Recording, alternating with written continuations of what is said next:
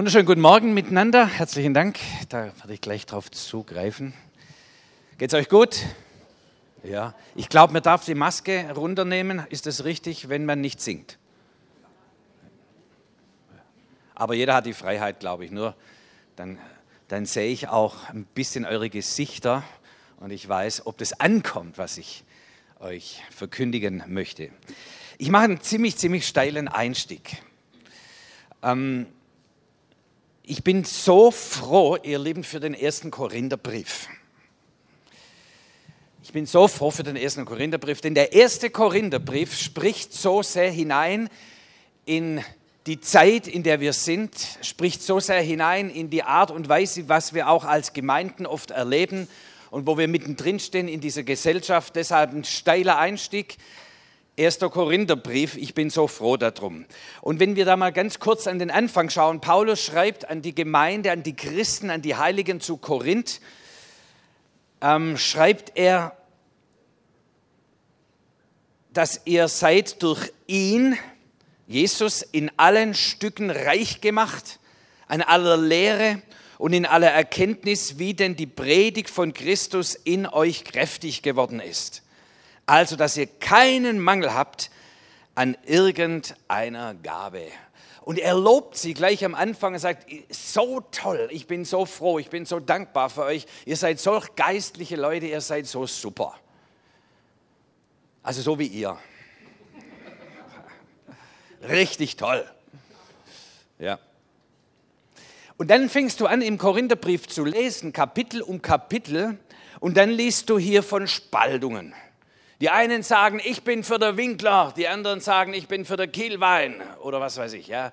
Ähm, so, das ist der richtige Prediger, das ist einer, der wirklich von Gott gehört hat. Eine waren für Petrus, die anderen für Paulus und dann gab es die ganz Frommen, die sagen, wir sind für Christus. Das waren die ganz Frommen. Ja. Und haben sich gespalten, wer ist nun richtig? Und dann geht es weiter, dann gibt es Rechtsstreitigkeiten unter ihnen, die haben sich gegenseitig vor Gericht gezerrt, ja, weil der Rosenstrauch von dem einen Garten in den anderen gegangen ist und da haben sie einen Streit als Nachbarn drüber gehabt oder halt so Sachen wie die Schwaben sich streiten. Ja. So. Und dann haben sie sich als Christen vor Gericht gezerrt. Und dann geht es weiter, dann ist einer, der hat mit seiner Stiefmutter in, ist ins Bett gegangen, hat mit ihr Geschlechtsverkehr gehabt. Nicht nur das, sondern dann haben sie gejubelt, welche Freiheit sie haben. Und Paulus sagt, seid doch ganz gescheit. Aber ihr seid so tolle Christen. Und dann geht es weiter, ihr könnt durchlesen, dann kommt das Abendmahl. Und im Abendmahl haben sie sich wundervoll benommen. Das sind die Reichen, die sind zuerst gekommen und damals war Abendmahl ja nicht nur so, wir haben so ein kleines Häppchen gekriegt, sondern die haben miteinander gegessen, das Agape-Mahl, das Liebesmahl gefeiert, gegessen, getrunken, gefeiert und die Reichen konnten zuerst kommen, denn die können ja frei machen. Sage ich, ich gehe heute ein bisschen früher von der Arbeit nach Hause, sind sie nach Hause gegangen, dann zur, zur Versammlung der Gläubigen, dann war der Tisch reich gedeckt und sie haben, entschuldigt, aber so ungefähr steht es da drin, die haben gefressen und gesoffen. Und dann so gegen später sind dann die Ärmen gekommen, die Sklaven, die Niedriglohnsektorleute, die sind dann gekommen, die mussten bis 20 Uhr im Rewe stehen und so. Und die sind dann endlich gekommen und dann war alles leer gegessen. Die einen waren besoffen, ja, das war leer. Und dann haben sie gesagt, so und lasst uns jetzt das Mahl des Herrn miteinander feiern und Christus in unserer Mitte. Ich sage, das kann doch wohl nicht wahr sein. Und wenn du das dann so liest, den Korintherbrief, dann stellst du dir die Frage, wie kann das sein? Dass eine Gemeinde, die so geistlich sind, Geistesgaben, Wunder, Zeichen, Sprachengebet, die haben sich überschlagen von Geistesgaben, die waren sowas von gut drauf. Und dann so eine Lebensführung, dass man sagt, das graust einem als Schwabe. Ja. Kann doch unmöglich wahr sein. Sagt Paulus, wie ist das möglich? Und warum sage ich das? Warum ist der Korintherbrief für mich so wichtig? Weil wir heute, ich sage mal, in einer postchristlichen Gesellschaft leben. Und was wir als normal betrachten, so benimmt man sich, ist nicht mehr normal. Gestern habe ich mich mit jemandem unterhalten, da waren wir zum Geburtstag eingeladen und habe gesagt, jetzt steht niemand mehr auf in der S-Bahn, wenn ältere Leute da sitzen äh, oder einen Platz suchen, ja, dann stehen die Jungen nicht mehr auf. Ich sagte, ja, Das war damals üblich, das war für uns ganz normal. Wie das Verhalten, das hat sich verändert. Was ist normal, was ist gesund? Und wir sind so gewohnt, auch hier natürlich im pietistischen Schwabenland oder Württemberg, so gewohnt, dass eigentlich so diese christliche, bürgerliche, christliche Grundhaltung, das weiß doch jeder, das ist doch normal. Dass man erst heiratet und dann zusammenzieht. Schon logisch. Es ist nicht mehr so. Wir leben nicht mehr in einer von jüdisch-christlicher Weltanschauung geprägten Gesellschaft und wenn die sich dann bekehren und Christus erkennen, dann wissen sie schon, wie man sich benimmt. Wissen sie nicht. Und ihr Lieben, in der korinthischen Gemeinde damals, es war eine Multikulti-Kultur, das war eine Hafenstadt, das war eine Handelsstadt, da sind die Leute äh, von unterschiedlicher Art und Weise, haben dort gelebt. Manche sind nur durchgereist, für eine Zeit waren sie dort. Da gab es Juden, Heiden, Griechen, Götzenanbeter, alles Mögliche drunter und drüber. Und das ist eine Gemeinde im, ersten, äh, im, im Neuen Testament, wo mehr Heiden zum Glauben gekommen sind als Juden oder Gottesfürchtige. Das heißt, es war eine wunderbare Mischung von Leuten, die haben irgendwie Christus erlebt. Und Paulus sagt, ihr seid reich in Christus. Und ihr habt die Gaben ergriffen. Und ihr habt erkannt, was euch in Christus geschenkt ist. Aber ihre Lebensführung war nicht, wie das die Juden gewohnt waren. Von Kindesbeinen an gelernt, in Mose erzogen. Und die wussten, was richtig ist und wie man lebt und wie man sich verhält. Und es war für sie selbstverständlich. Das kam aus ihnen heraus. Nicht so in Korinth. Und wir werden uns daran gewöhnen müssen, auch als Gemeinde Jesu, dass wenn endlich sich Menschen bekehren aus dem Heidentum, dass sie sich nicht gleich so verhalten werden, wie wir das gewohnt sind. Hm. Ich meine, wir machen es ja auch nicht so. Wir machen halt dann sündigen heimlich zu Hause. Ja. Wir verhalten uns richtig, aber es geht um die Herzensveränderung. Und da wollte ich ein bisschen mit euch reingehen. Wie verändert sich eine Menschen? Wie geht Paulus mit diesen Leuten um? Er sagt ja nicht, das ist alles okay. Aber er sagt auch nicht, ihr seid gar keine Christen, weil ihr euch noch nicht richtig verhaltet sondern er hält diese Spannung auf der einen Seite zu sagen, ihr habt Christus ergriffen, ihr habt Christus erlebt, ihr seid reich in Christus, ihr seid geistliche Leute, ihr seid klasse. Und auf der anderen Seite sagt er, ihr müsst euer Leben verändern zu Christus hin, euch hinein zu entwickeln in das, was das Leben des Christus ist. Und er hält diese Spannung aus und sagt nicht, ich schmeiß alle aus der Gemeinde raus, nur einen hat er darum gebeten, aus der Gemeinde rauszutun, aber alle anderen nicht, sondern wir werden uns entwickeln, wir werden wachsen zu Christus hin.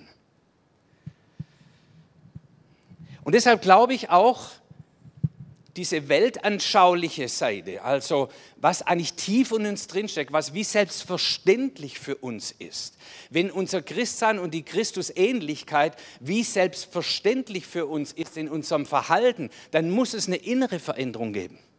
Und nicht, dass ich mich angepasst verhalte, wenn ich in der Gemeinde bin, dann weiß ich, okay, Hände hochhalten, beten, fromm aussehen, lächeln. Und wenn ich rausgehe, dann motze ich wieder meine Kinder an, habe gewalttätige Sprache und verhalte mich unmöglich.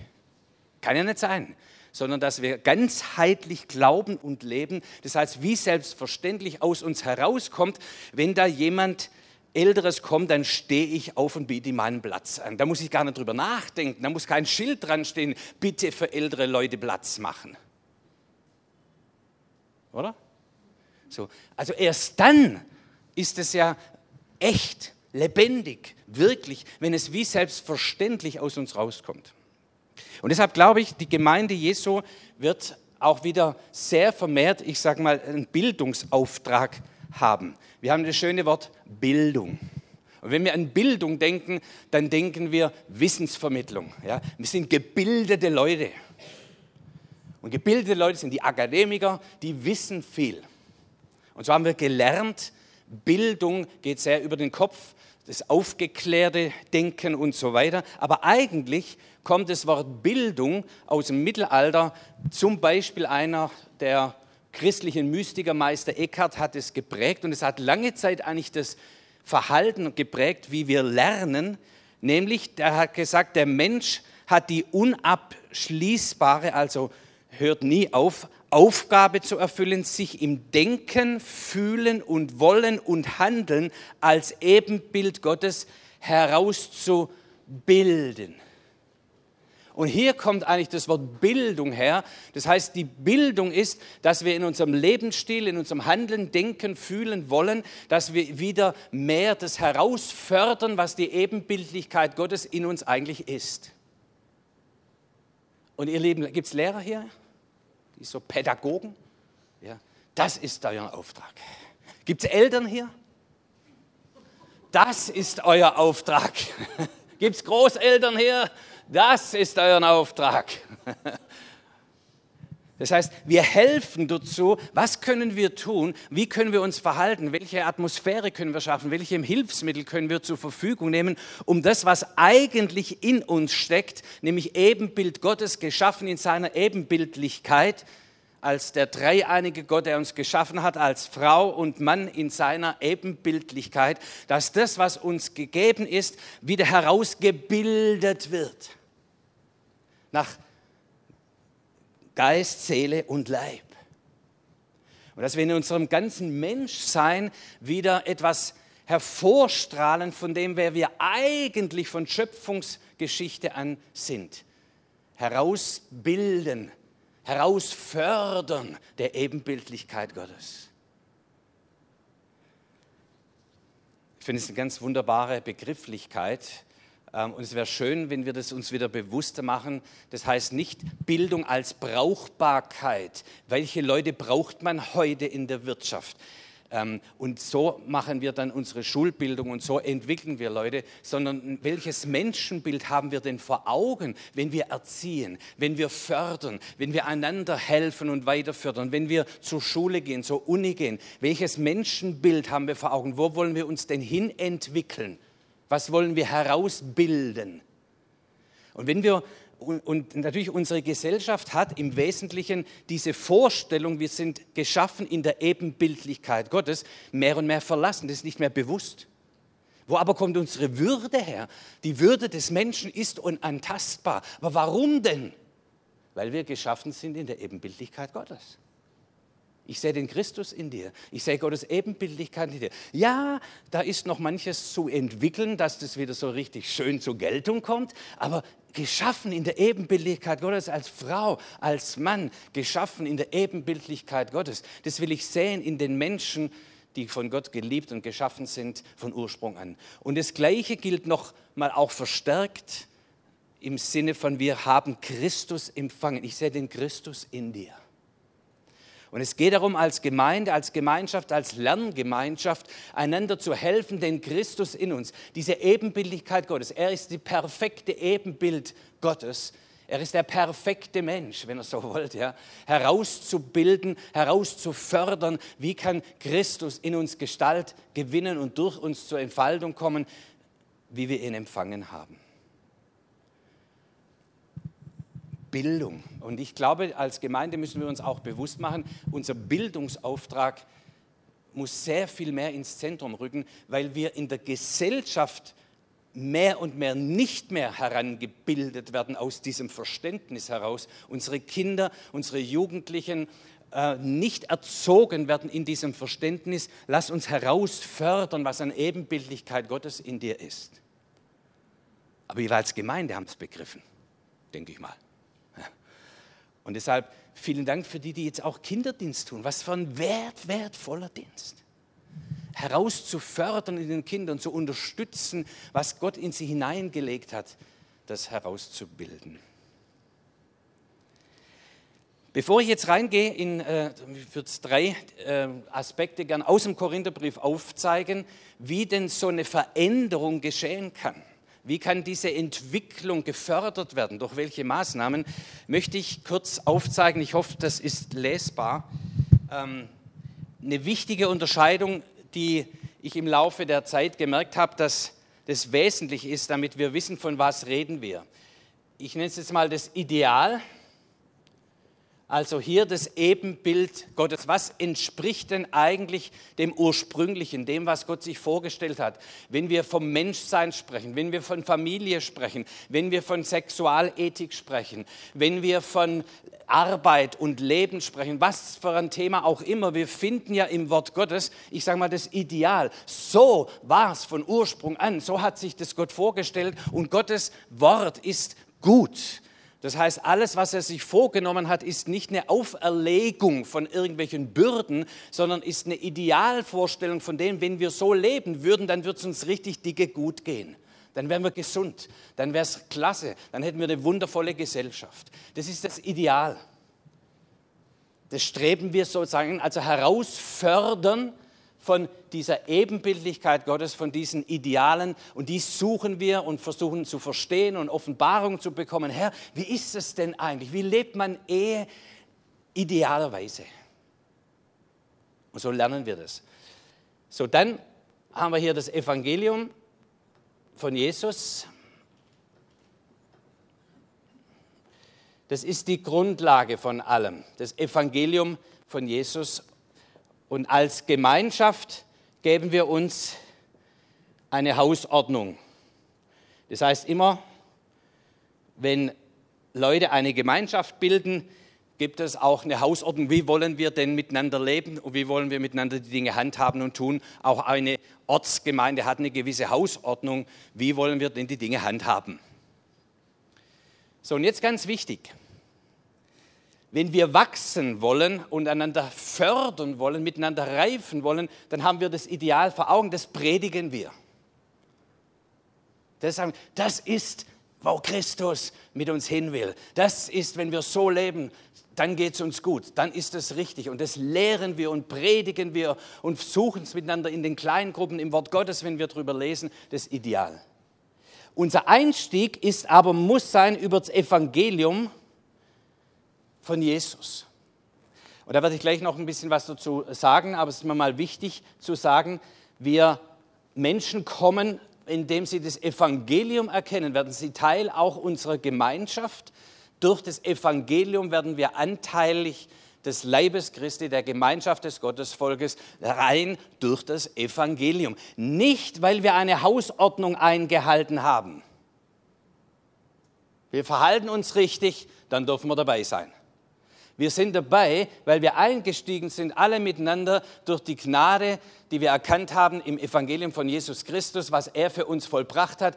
Dankbar haben wir erkannt und sagen, Jesus, vielen Dank. Und das ist, was Paulus zu den Korinther sagt. Ihr seid mit dem Evangelium eingestiegen. Ihr habt erkannt, wer ihr in Christus seid. Die Predigt von Christus ist kräftig geworden in euch. Ihr habt die Gnade verstanden. Ihr wisst, wer ihr seid. Identität. Euer Zustand ist furchtbar. Ihr seid ganz weit weg vom Ideal. Ja. Aber ihr Stand, wer ihr seid, ist in Christus. Ihr Heiligen zu Korinth. Aber das ist ihr Stand. Zustand, Katastrophe. Ganz weit weg in vielerlei Hinsicht von den Idealen des Evangeliums, von den Idealen des Wortes Gottes, von der Ebenbildlichkeit Gottes, aber gegründet im Evangelium. Wir verwechseln manchmal Hausordnung, auch Mose, ja, die Hausordnung des Moses, die Hausordnung der Gemeinde, die Satzung der Gemeinde mit dem Evangelium. Komme ich gleich nochmal drauf.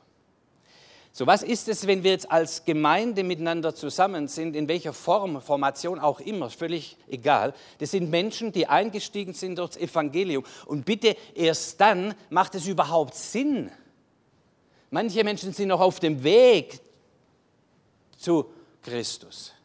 Aber erst wenn wir das Evangelium empfangen haben, macht es Sinn, dass wir in der Kraft der Veränderung sind hin zum Ideal Christi. So und jetzt wachsen manche in jeder Hinsicht, wachsen wir hin zum Ideal, zu dem, wo wir sagen, da wollen wir hinreifen miteinander. Das ist unsere gemeinsame Leidenschaft. Deshalb sind wir zusammen.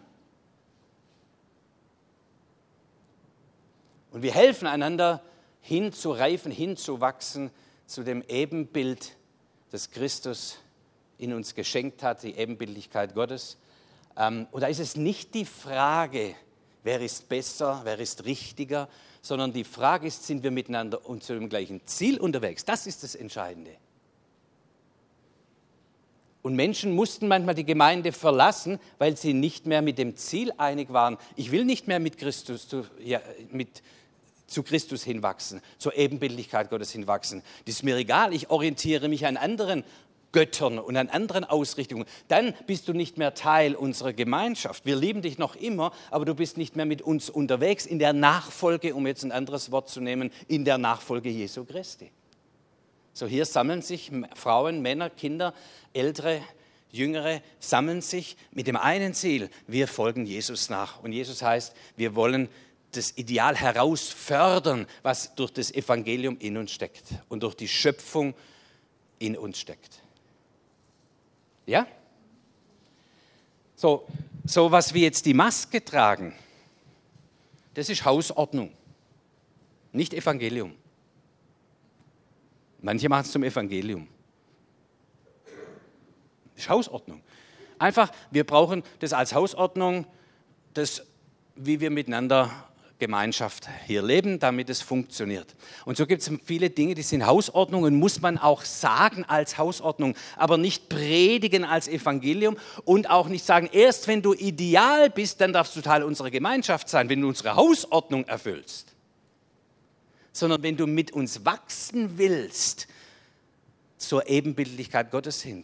Wenn du mit uns reifen möchtest, Christus, der uns alles geworden ist, lebendig zu leben und zu gestalten, das ist das Entscheidende. Und das heißt, wenn wir mit dir dann reden oder wir miteinander lernen, wie ist die Sexualethik, wie führen wir das Leben in der Ehe, wie gehen wir miteinander um, was ist dieses und jenes richtig im Leben, was ist gesundes Leben, dann sind wir gern bereit, aufeinander zu hören, miteinander uns zu orientieren. Was sagt denn das Wort Gottes? Denn da ist Gesundung, da ist Raum, da ist Herrlichkeit, da ist Kraft. Und diese feine Unterscheidung ist mir sehr wichtig, äh, da bewusst zu machen in einer Gesellschaft, wo wir nicht mehr davon ausgehen können, wenn Menschen hier dazukommen, dass sie sich gleich an die üblichen christlichen Hausordnungen halten. Und auch nicht das Idealleben, wo man doch eigentlich denken sollte, ihr habt euch doch bekehrt, dann solltet ihr doch wissen, das ist noch nicht so. Aber willst du lernen? Herzlich willkommen. So, und zu dieser Veränderung, in diesem Prozess der Veränderung, mal völlig egal, wo wir hier stehen in unserer Entwicklung und Entfaltung. Der eine ist beim einem Thema schon sehr herangereift zu dem Optimum des des Wortes Gottes. In anderen Themen ist er ganz weit an anderer Stelle. Und wir wundern uns, wie kann jemand, der so lange Jesus nachfolgt, immer noch so jähzornig sein? Ja, da muss er noch ein bisschen reifen. Okay? So, das ist die Lust und die Leidenschaft, die wir miteinander haben, zu wachsen. Wie verändert sich jetzt ein Mensch, der das Evangelium empfangen hat in Christus, erkannt hat, ich kann dem Ideal nicht gerecht werden. Gott erwartet von mir nicht mehr das Ideal, sondern in Christus ist das Ideal für uns vollbracht. Er hat für uns alles vollbracht. Und jetzt dürfen wir aus dieser Grundlage heraus unseren Zustand entfalten und entwickeln hin zu der Ebenbildlichkeit Gottes. Wir werden wieder zu wahren Menschen. Dahin entwickeln wir uns. Das ist Gemeinde. Da macht doch Gemeinde auch Spaß. Aber wenn es ein Regelwerk ist von Hausordnungen, die mit dem Evangelium verquickt werden und Erwartungen, die wir einander, einander haben, du bist noch nicht so weit, du solltest so weit sein, dann wird das Ganze unglaublich stressig. Aber wir reizen einander an, das Ebenbild Christi in uns zu entfalten. Wie können wir das tun? Aus drei kurzen Aspekten aus dem Korintherbrief. Das erste hier, gleich am Anfang haben wir schon gesehen, durch die Predigt von Christus. Ich habe schon zitiert, Paulus sagt zu den Korinthern, wie denn die Predigt von Christus in euch kräftig geworden ist. Also, dass ihr keinen Mangel habt. Der Kern des Evangeliums ist die Predigt von Christus. Die Predigt von Jesus Christus vom neuen Bund hat die Kraft, Menschen zu verändern. Und zwar nicht nur ein Verhaltensmuster zu verändern, sondern die Predigt von Christus ist in euch kräftig geworden, so dass ihr keinen Mangel habt, sondern die Gabe entfaltet und ihr euch hin entwickelt zu Christus. Auf was greift es zurück? Im Alten Testament wurde schon vorausgesagt, was in Christus passieren würde, zum Beispiel im Hesekiel 36, wo es heißt, ich will das steinerne Herzen aus euch herausnehmen, das hart gewordene, was euch so zermürbt hat, was euch zerschlagen hat, was euch kaputt gemacht hat. Ich nehme das Steinerne raus und gebe euch ein fleischernes Herz wieder. Das Evangelium. Ich gebe euch ein neues Herz, eine neue Ausrichtung, eine neue innere Struktur. Ich gebe euch ein neues Herz, ein neues Zentrum eurer Lebensqualität und Lebenskraft. Und ich gebe euch meinen Geist dort hinein. Und so werdet ihr zu Menschen, die mein Wort halten.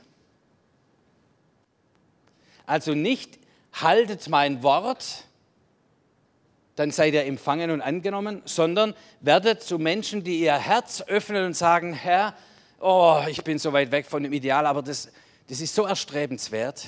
Hier ist mein Herz, nimm das Harte, das Jähzornige, das, die Unvergebenheit, das, das Zerstörerische, die Suchtverhalten, all diese Minderwertigkeitsdinge, nimm sie raus, das Harte.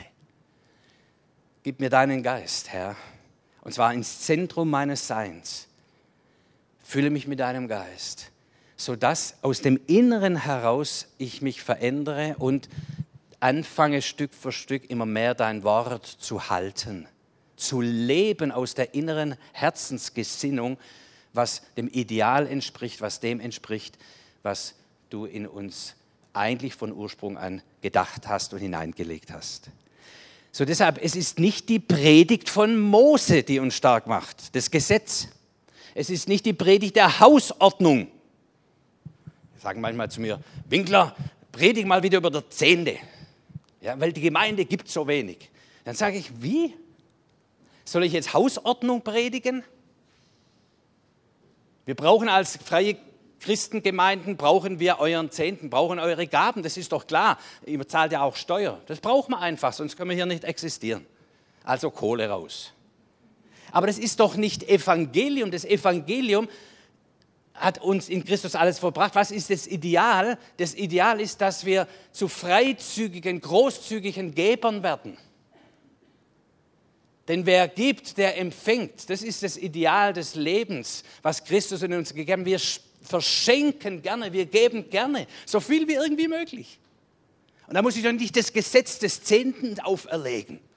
Weil sonst kommst du in den Himmel und dann hast du Nettosägen oder Bruttosägen und all so ein Käse, was dann gepredigt wird. Das ist nicht die Predigt von Christus, das ist Hausordnung, das ist Gesetz. Aber das Ideal ist der Reichtum in Christus, geben und empfangen, der Kreislauf von weitergeben dürfen und empfangen können. Und so werden wir miteinander reicher, weil wir freizügig geben und fähig sind auch zu empfangen, was für uns Schwaben auch ziemlich schwierig ist. Will ja niemand was schuldig sein. Ist beides schwierig. So, aber das Ideal. So, könnte sein, die Predigt von Christus macht uns stark. Was wir in Christus empfangen haben, wer Christus ist, wer Christus in uns geworden ist, wer wir durch ihn sein dürfen, was uns in Christus alles an geistlichem Reichtum und Segen geschenkt ist. All diese Dinge, die Predigt von Christus. Und ich möchte und ich weiß, das ist auch der Wunsch von denen, die hier Verantwortung tragen, dass hier das Evangelium von Jesus gepredigt wird. Da ist Kraft übrigens das einzige Alleinstellungsmerkmal, was wir als Kirche haben. Sport und Hilfsdienste können andere besser als wir. Ja, ihr seid auch sportlich, seid gut aus, aber das ist nicht unser Alleinstellungsmerkmal, sondern was nur wir als Gemeinde Jesu haben, ist das Evangelium von Jesus Christus. Und das müssen wir predigen. Wenn die Kirchen das nicht mehr tun, dann sie, haben sie sich sozusagen aufgegeben. Dass wir dann coole Musik machen und alles ist doch in Ordnung. Natürlich machen wir das und beste Qualität und versuchen da auch reif zu wachsen und zu reifen, die Gaben, die da sind, zur Entfaltung zu bringen und die Schönheit auch darin zu entdecken. Aber die Predigt von Evangelium von Jesus, das ist das einzig Zentrale, was wir haben gegenüber all den anderen, die andere Werte haben, andere Vorstellungen haben. Wir haben das Evangelium von Jesus Christus und das soll hier gepredigt werden. Jawohl. Und wenn es nicht gepredigt wird, müssen wir es korrigieren. Weil nur das verändert Menschen, nicht die Verkündigung vom Gesetz, vom Ideal. Das hat die kaputt gemacht. Ist ja richtig. Das ist, was Gott erwartet. Aber erfülle das Gesetz. Der Buchstabe tötet. Aber der Geist des Evangeliums macht lebendig und schafft Raum für Wachstum und Freude zu wachsen. Zweitens, yes, könnt ihr sehen? Paulus sagt, ich bleibe beim Korintherbrief. Ja? Also erste war die Predigt von Christus. Hört die Predigt, empfangt die Predigt von Christus, berieselt euch mit der Predigt von Christus, lasst die Predigt des Christus kräftig in euch werden. War Thema 1. Thema 2. 1. Korinther 4, 15 sagt Paulus, denn wenn ihr auch 10.000 Erzieher hättet, so habt ihr doch nicht viele Väter. Denn ich habe euch gezeugt in Christus Jesus durch das Evangelium. Darum ermahne ich euch, folget meinem Beispiel. So. Hintergrund, ihr habt viele Erzieher, 10.000 Erzieher, wenn ihr die hättet. Was war der Hintergrund, das griechische Wort hier, Pädagogoi? Das waren äh, Leute, die, ihr wisst jetzt, in der damaligen Welt gab es die reichen Leute und die leisteten sich dann Sklaven für alle möglichen Arbeiten, nicht nur die Hausarbeit oder für Viech oder für Hof, sondern auch für die Begleitung in der Erziehung ihrer Kinder. Knabenführer waren das, nicht Knabenschänder, Knabenführer. Das ist Pädagogoi. So, was war denn das? Die Eltern haben gesagt, hier sind unsere Kinder, wir wollen, dass die sich so und so verhalten. Wenn jemand in der S-Bahn Älteres kommt, dann machst du den Platz frei. So wollen wir, dass du dich verhältst. Und du Pädagogoi, du Erzieher, du bringst es ihm bei, dass er sich richtig verhält. Und dass man nicht mit vollem Mund spricht und all solche Sachen. So, wenn jetzt die Kinder sich nicht anständig verhalten haben, dann haben nicht die Kinder Schläge gekriegt, sondern der Erzieher. Der Sklave, der es nicht hingekriegt hat, dass die Kinder sich richtig verhalten. Also so wie heute die Eltern die Lehrer verantwortlich machen. Die Armen. Tut mir so leid, echt. Die Katastrophe. Ja. So, mach mal aus meinen Kindern, Kindergottesdienstmitarbeiter, Jugendmitarbeiter, guck mal, dass meine Kinder sich bekehren dass meine Kinder sich richtig verhalten, dass sie endlich mal die Bibel lesen und ihre stille Zeit machen. Das sind die, Zuchtmeister. Was passiert denn? Damals passierte dann Folgendes, dass die natürlich darauf geachtet haben, dass in dem Moment, wenn die Eltern geguckt haben, dass die Kinder sich richtig verhalten haben, aber es war nicht ihr Herzensanliegen, dass die überzeugt sind davon, dass man aufsteht, wenn jemand Älteres kommt und den Sitz frei macht. Es war nicht ihre Überzeugung, sondern nur, dass es funktioniert, dass das Verhalten passt. Und das führt natürlich dazu einmal zu einer Heuchelei. Das heißt, im richtigen Moment verhalte ich mich richtig, aber innere Überzeugung habe ich nicht. Maske sofort runter. Ich bin nicht überzeugt davon. Ja. 50 fahren auf der Straße, gut mache ich, weil ich so einen Strafzettel kriege. Aber überzeugt, warum soll ich hier 50 fahren? Erst wenn ich davon überzeugt bin, sage, es ist richtig hier, achtsam zu fahren. Da laufen Kinder auf der Straße rum, deshalb reduziere ich auf 30. Erst dann werde ich 30 fahren. Vorher nur, wenn ich nichts zu befürchten habe, ja, dann gebe ich Gas. Das ist aber keine Herzensveränderung, sondern nur ein angepasstes Verhalten aus Strafandrohung. Und Paulus sagt, diese Art, davon habt ihr 10.000, das wird euch nicht verändern, sondern was ihr braucht, sind Vätervorbilder. Und hier nochmal im 11, R1 sagt er das auch nochmal, folget meinem Beispiel, wie ich dem Beispiel Christi folge. Vorbilder, haben wir wieder Bildung drin. Was sind Vorbilder? Nicht die, die sagen, ich hab's drauf. Tja, ich bin immer anständig. Sondern was sagt Paulus hier? Folget mir, wie ich Christus folge. Ich bin ein Beispiel, ein Vorbild im Streben nach dem Ideal. Folge mir, wie ich folge. Sei ein Lernender mit mir, wie ich ein Lernender bin. Ich will vorbildlich sein in der Nachfolge Christi, in dem Streben, unablässigen Streben, die Ebenbildlichkeit Gottes herauszufördern, zu entfalten und zu entwickeln. Das ist das Vorbild, nicht die vorbildliche Lebensweise, ich bin ohne Fehler. Denn wer ist denn das ohne Fehler? Sind wir Eltern ohne Fehler? Nein, aber was lernen die Kinder an uns? Sie lernen, wie wir auch mit Fehlern, mit Rückschlägen umgehen, wie wir auch wachsen und reifen und Dinge lernen und sogar entschuldigen. Sag, sorry, habe ich noch nicht gewusst. Ich muss mich bei meinem ältesten Sohn, musste ich mich oder habe ich mich an der Tischrede an seiner Hochzeit entschuldigt. Sag, du warst der Erste, ich habe so viel Mist gemacht, so viel nicht gewusst. Die zweite und dritte und vierte, da haben sie schon ein bisschen, da war ich gnädiger. Die vierte wird dann verwöhnt. Also ähm, ideal, ja. Vorbild, auch das unser Denken ist, Vorbild ist nicht, die können alles besser als der andere, sie sind vorbildlich im Streben hin zum Ideal. Wichtige Unterscheidung.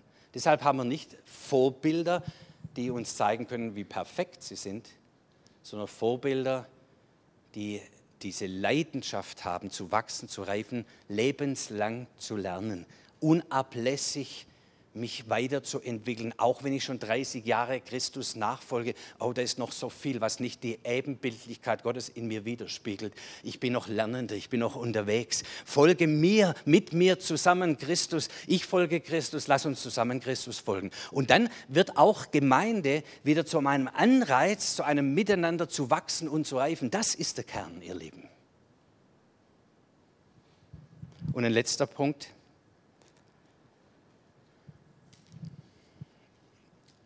Nehmen wir mal 1. Korinther 14, 26. Wenn ihr zusammenkommt, so hat ein jeder etwas, einen Psalm, eine Lehre, eine Offenbarung, er hat Sprachengebet, er hat eine Auslegung. Lasst alles geschehen zur Erbauung so was sagt hier Paulus? Es ist auch nicht der, der jetzt hier da vorne steht oder die Apostel oder so, die alles richten. Es ist das Miteinander in der Gemeinschaft des Glaubens, miteinander zu wachsen und zu reifen. Ein jeder hat etwas. Ein jeder trägt dazu bei, aber zu welchem Zweck? Nicht um zu sagen, guck mal, welche Geistesgaben ich habe. Guck mal, wie toll ich beten kann, sondern zur Erbauung. Ja, was fördert dich? Und Förderung wieder Bildung, was hilft denn dazu, mit meiner Gabe beizutragen, dass wir uns miteinander oder du als Einzelner dich wieder ein Stück mehr entwickeln kannst hin zur Ebenbildlichkeit Gottes? Dass dein Zustand wieder ein Stück mehr dem Stand entspricht, den du eigentlich hast in Christus und in der Ebenbildlichkeit Gottes.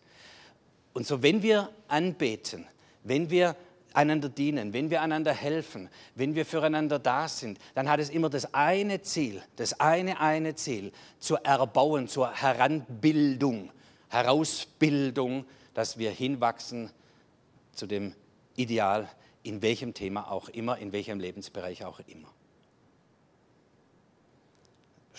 Hier das afrikanische Sprichwort, it takes a whole village to raise a child. Es braucht ein ganzes Dorf, um ein Kind zu erziehen. Äh, und das wissen wir ja auch. Das heißt, welchen Beitrag leistet der Lehrer? Er kann nur einen Beitrag leisten, aber er ist nicht verantwortlich dafür, dass mein Kind sich richtig verhält. Was ist Beitrag der, Mutter, des Vaters, der Geschwister, der Nachbarn, der Oma, der Opa? Es, es sind so viele der Trainer im Sport, es sind so viele, die zusammenwirken, dass wir uns entwickeln und heranbilden zu Persönlichkeiten. Und in der Gemeinde ist es dann unser gemeinsames Bild, heranentwickeln, nicht, dass du so bist, dass du dich richtig verhältst, obwohl ich vielleicht in der Hausordnung mal sagen muss, hey, so geht's nicht. Aber wir wollen, dass wir miteinander hinwachsen zu dem Lebensstil und der Lebensart des Christus, der Würde des Menschen vom ursprünglichen her. So deshalb zum Abschluss ist es so wichtig auch, dass wir Gemeinde und Gemeinschaft eben auch unter diesem Aspekt neu empfangen, vielleicht auch neu entdecken, nicht als Entertainment-Gemeinschaft, nicht als eine Gemeinschaft, die sagt, gute Predigt, schlechte Predigt, Worship hätte ein bisschen besser sein können, heute war es lebendig, ja, sorgt mal für meine Kinder, dass sie sich bekehren. Also nicht in diesem Sinne, sondern Gemeinde als ein Ort der Anbetung. Im Anschauen seiner Herrlichkeit werden wir verwandelt in sein Bild. Ja. Wir schauen miteinander auf ihn, der das Ideal ist. Christus, Ort der Offenbarung und der Gottesbegegnung, damit unsere Herzen sich wieder weiten und öffnen können und es schmerzlich Steinerne aus uns herausgenommen wird und wieder lebendig vom Gottesdienst rausgehen und sagen, mein Herz ist wieder weich geworden. Und ich spüre wieder und empfange wieder die Kraft des Heiligen Geistes, der mir hilft, mich zu verändern, vergeben zu können, wo man hasst. Ja, mit der tagtäglichen vielleicht äh, Mobbing-Situation geisterfüllt umgehen zu können und so weiter. Wir verändern uns zu dem hin, uns nach Geist, Seele und Leib zu entwickeln, um Gott zu lieben, uns selbst zu lieben, unseren Nächsten zu lieben, dass sich das heranbildet, herausentwickelt. Ähm, Offenbarung, Gottesbegegnung, Ort der Annahme und der Wertschätzung, weil wir gemeinsam im Evangelium stehen. Das ist, warum wir uns wertschätzen. Ja, du stehst auf dem Grund der Gnade genauso wie ich. Ort der Pflege, der Sitte, diese guten Gewohnheiten miteinander zu entwickeln, ja, zu helfen einander, zum Beispiel großzügig zu geben. Deshalb sammeln wir eine Kollekte ein, um das zu üben. Nicht damit Gott uns segnet, er hat uns schon gesegnet in Christus, aber wir wollen Menschen sein, die freizügig gerne geben. Deshalb üben wir solche Dinge ein. Ort des gemeinsamen Feierns, Ort der Vorbilder, in dem Sinn wie besprochen, ein Ort, wo wir miteinander heranreifen, Anleitung bekommen zum Leben. Das ist ein Ausschnitt, Ausschnitt aus meiner Familie. Ist, äh, da ein bisschen herangereift. Ja, da bin ich dann der Opa. Ja. Ja.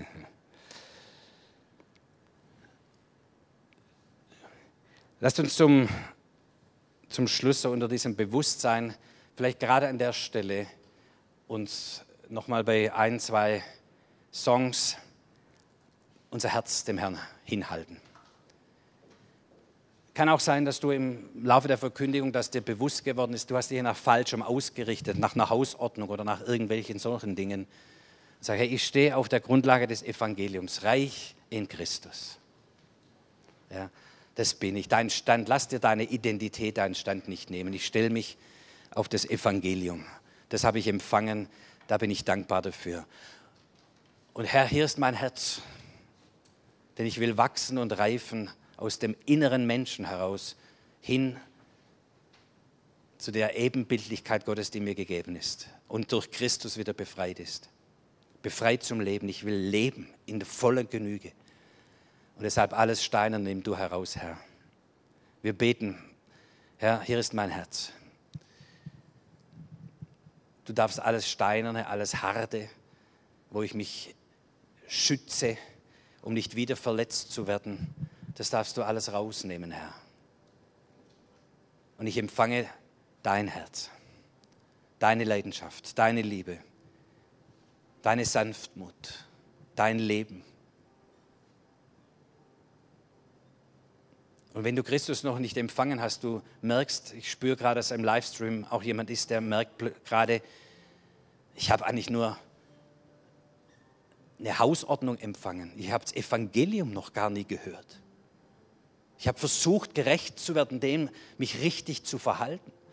Und ich merke, jetzt wird mir es klar, ich stehe auf der falschen Grundlage. Und ich lade dich ein, heute Jesus zu ergreifen, sage, Jesus, komm in mein Leben. Danke, was du, dass du alles für mich vollbracht hast. Danke, dass du mich gerecht gemacht hast, gerecht gesprochen hast, schuldfrei gestellt hast. Und ich empfange dich, Jesus, in meinem Herzen als Herr und Erlöser. Präge fortan mein Leben, gestalte fortan mein Leben. Ich will mich ausrichten nach dir. Ich will ein Schüler werden, ein Lernender. Ich empfange diese Bildung des Herzens, diese Bildung des Lebensstils. Triff heute deine Entscheidung. Jesus steht mit offenen Herzen und Armen für dich da und sagt, komm, du bist herzlich willkommen in der Familie Gottes. Lass uns miteinander wachsen und reifen, aufräumen in deinem Leben, Ordnungen des Lebens hervorbringen. Und wir sagen, fülle uns, Heiliger Geist. Komm und wirke du in unserem Leben und Herzen und entfalte neue Leidenschaft und Lust und Freude in uns, hinzuwachsen und hinzureifen zu der Ebenbildlichkeit Gottes in uns, zu dem Ideal des Lebens in allen Belangen. Denn darin ist Heil und Gesundung und wahres, volles Leben. So segne uns Vater, Sohn und Heiliger Geist.